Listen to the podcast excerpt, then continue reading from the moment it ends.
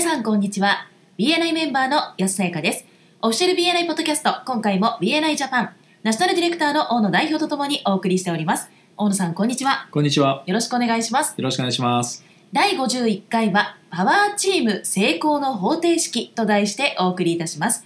オリエンテーションオーディオの第7章そして英語版のエピソード272をご参照ください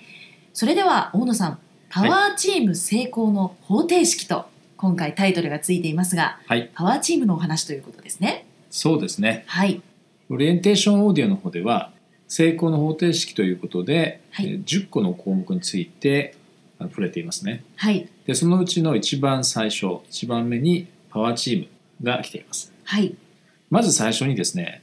コンタクトサークル、あるいはコンタクトスフィア。これ英語ではコンタクトスフィア。スフィアっていうのは球体、球っていう意味ですね。はいで、サークルは皆さんご存知の通り、円っていう意味ですので、はい日本においてはスフィアというよりは、まあ、サークルというのが馴染みがあるということで、まあ、コンタクトサークルって呼んでますけれどもはいコンタクトサークルというものとそれに対してパワーチームこれもよく使われるんですけどもこれを混同している人が多いですよねあ違ーいがよく分かっていないという人も少なくないんじゃないかということではいまずそこの違いからお話ししたいと思うんですけれども。はいはいえーまあ、いずれも似てる部分と異なる部分とあるんですけどまずコンタクトサークルですけれどもはいその専門分野がですねお互いに補完関係にあるとなので競合しないということですね同じターゲットの顧客を持ち得るそういう専門家の集まりですね、はいでそれに対してパワーチームというのはそのコンタクトサークルと同じようにですね、まあ、補完関係にあって、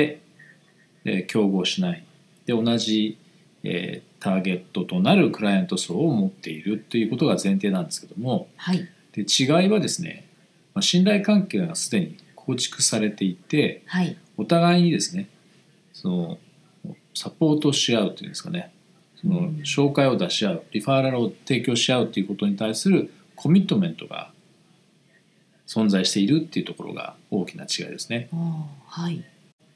コンタクトサークルっていうのが、はいまあ、単なるこうオポチュニティって前田博士は言葉を使ってましたけど英語版のポッドキャストの中ではコンタクトサークルについてですねオポチュニティという言葉を使って説明してましたよね。はい可能性あるいは機会ということで、はい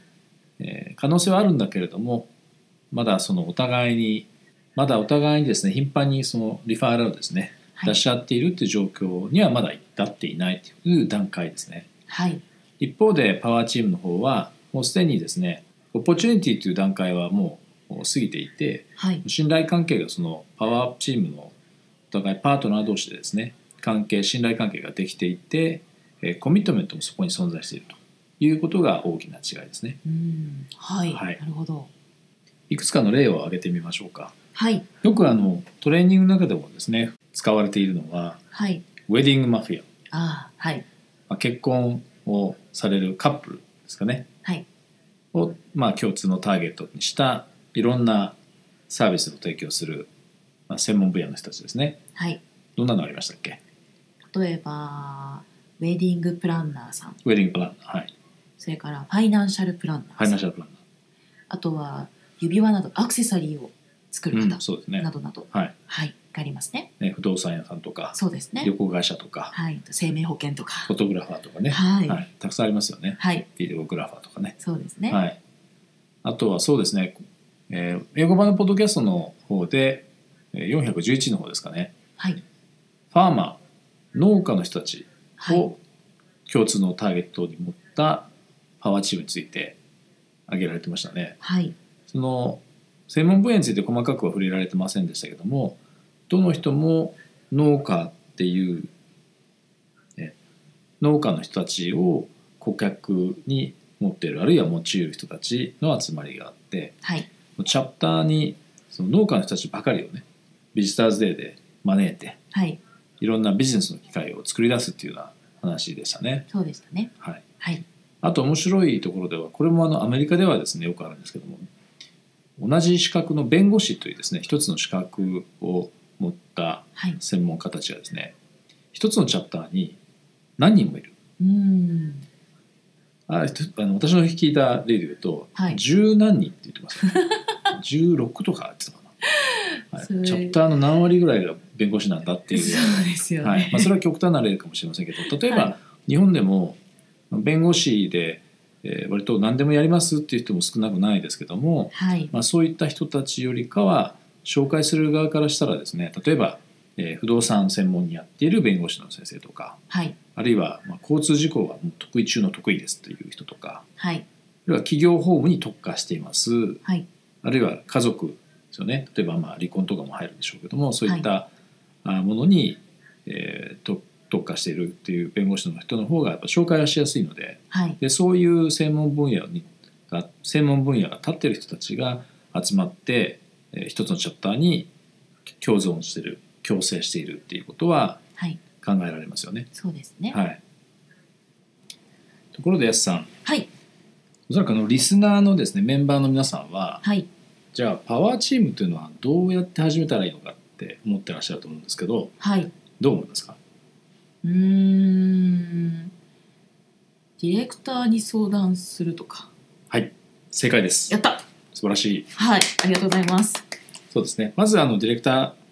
コンサルタント担当のチャプター担当のディレクターコンサルタントに相談してくださいはい次は次はやっぱりどうやって始めるかっていうことを知らないとうん失敗する可能性もあるのでそうですね学びます経験失敗した経験がありそうな口ぶ りですが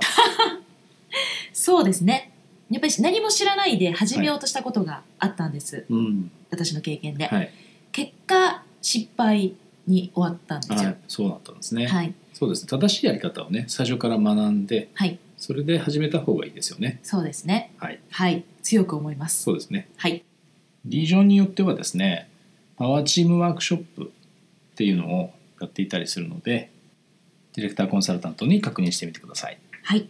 で次にどうやってややっていくかっていうことなんですけどもはいそのステップをご紹介しますはいまず最初に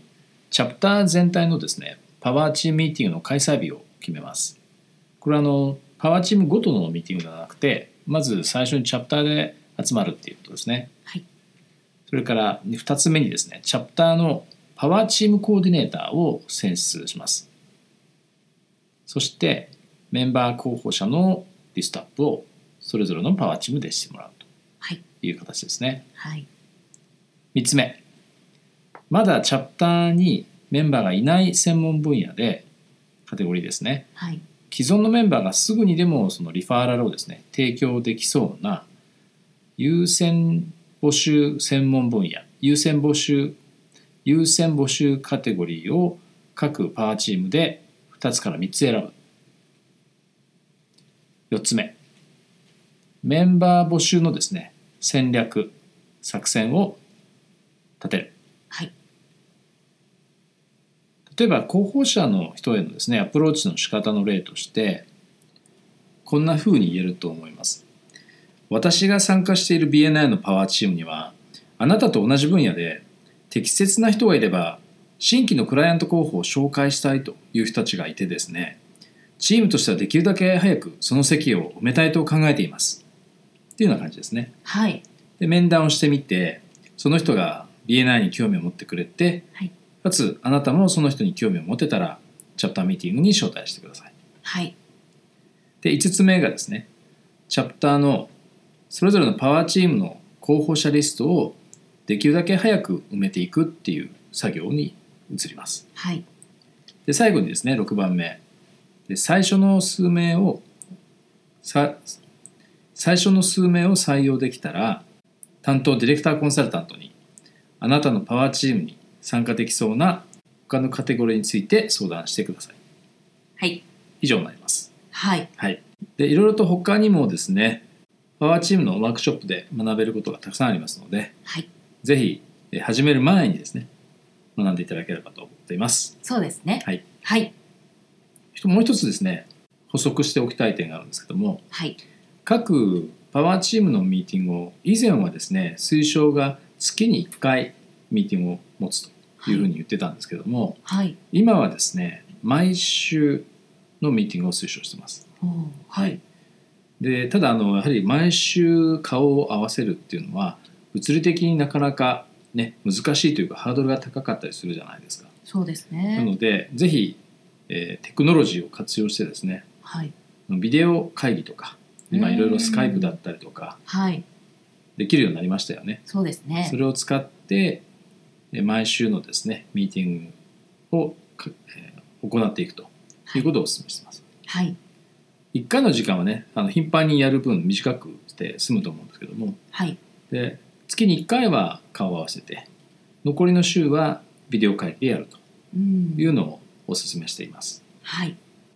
それではそろそろ終わりに近づいてまいりましたが、大野さんからメンバーの皆さんへメッセージはありますか？はい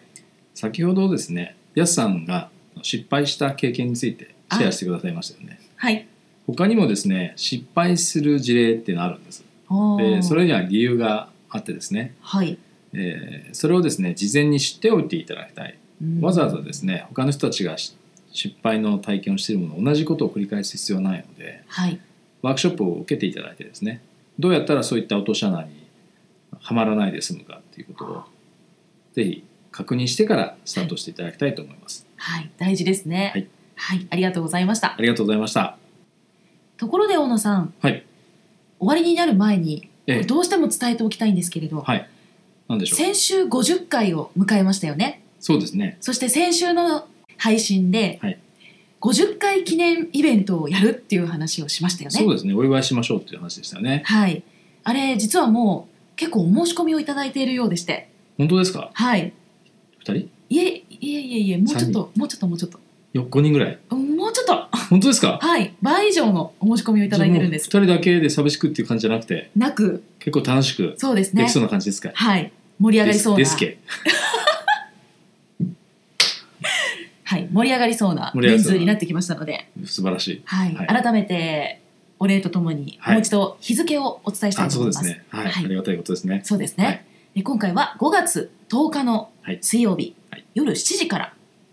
ですね。そうですねはい、三鷹のカンファレンスルームで、はいこの50回記念イベントをやるとはいいうことになっておりますので、ぜひ皆さん、コネクトの申し込みをお願いします。